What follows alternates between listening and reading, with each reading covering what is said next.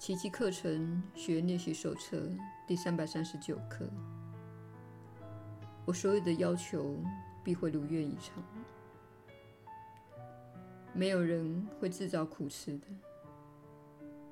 问题是，他很可能把痛苦与快感视为一物。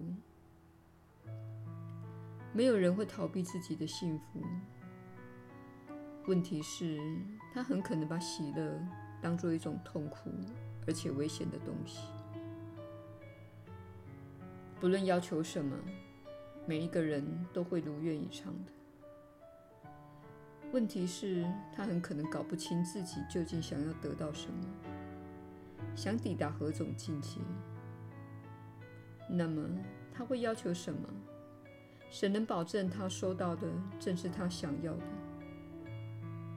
他所要求的，常常是自己害怕或是他痛苦之物。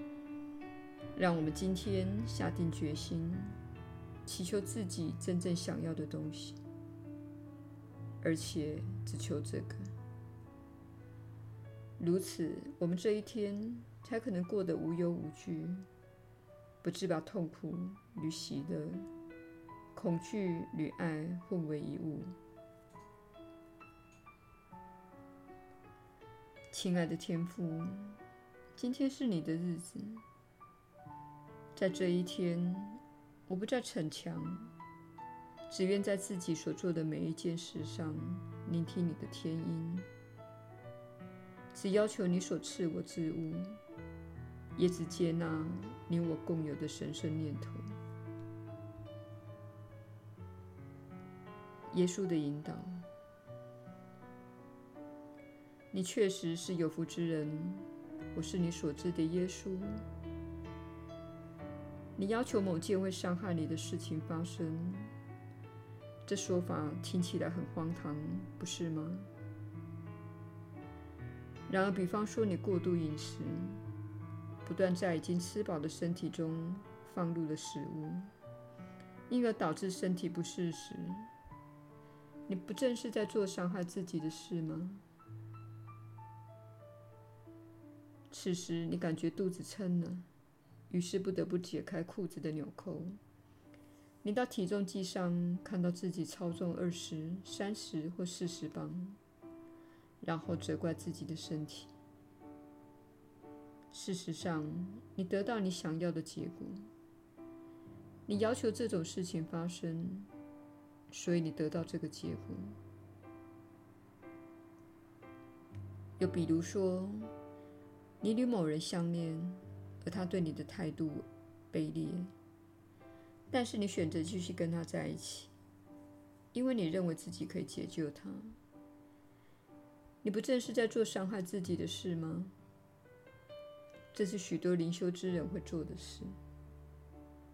他们以为，如果自己修得够好，就能改变那个虐待自己的人。因此，你总是听我们说，你必须先爱自己。再与他人分享那份爱。如果没有先爱自己而去爱他人，你就会允许一段充满虐待的关系发生。什么是充满虐待的关系？那就是你心甘情愿让令你感到痛苦的事发生在自己身上。这就是你要的，这就是你留在那里的原因。也是你生在那里的原因，所以这是非常实用的一课。今天，请看看你所追逐之物、上瘾的行为、严酷的伴侣或大材小用的情况。不妨看看你每天选择的那些令你感到悲惨的事物，并问问自己。为什么要选择那样的事物？你为何不断地说这是管用的，而不是下定决心说，实际上这种情况差强人意。我想要感觉到美好，想要感觉到充满力量，想要感觉到健康，想要感觉到被爱及给出爱，想要体验到喜悦。我将不再选择那种缺乏爱的事情了。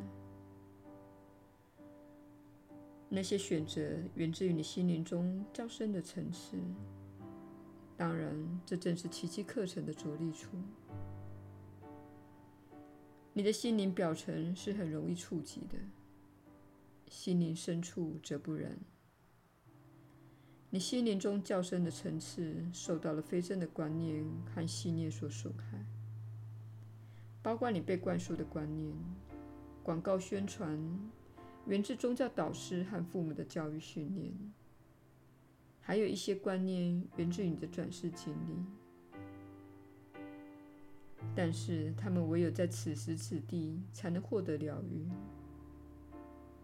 请勿操心你其他事的经历，请在此时此地下功夫，选择爱，选择较高振动频率的活动，较高振动频率的食物，较高振动频率的娱乐。